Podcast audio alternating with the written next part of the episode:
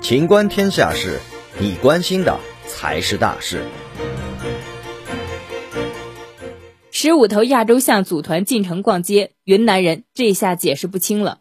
近日，十五头原本生活在西双版纳州孟养子保护区的亚洲象造访云南多地。记者了解到，目前象群已进入离峨山县城东北方向两公里外的峨峰顶。二十八号上午，峨山县当地居民告诉记者，二十七号晚十时许，象群到达了玉溪民族中学旁，周边村民都到该学校躲避。今日他们已经返回家中。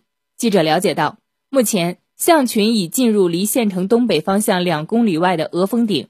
由于山上今早下起了雨，暂时无法使用无人机观察象群的踪迹。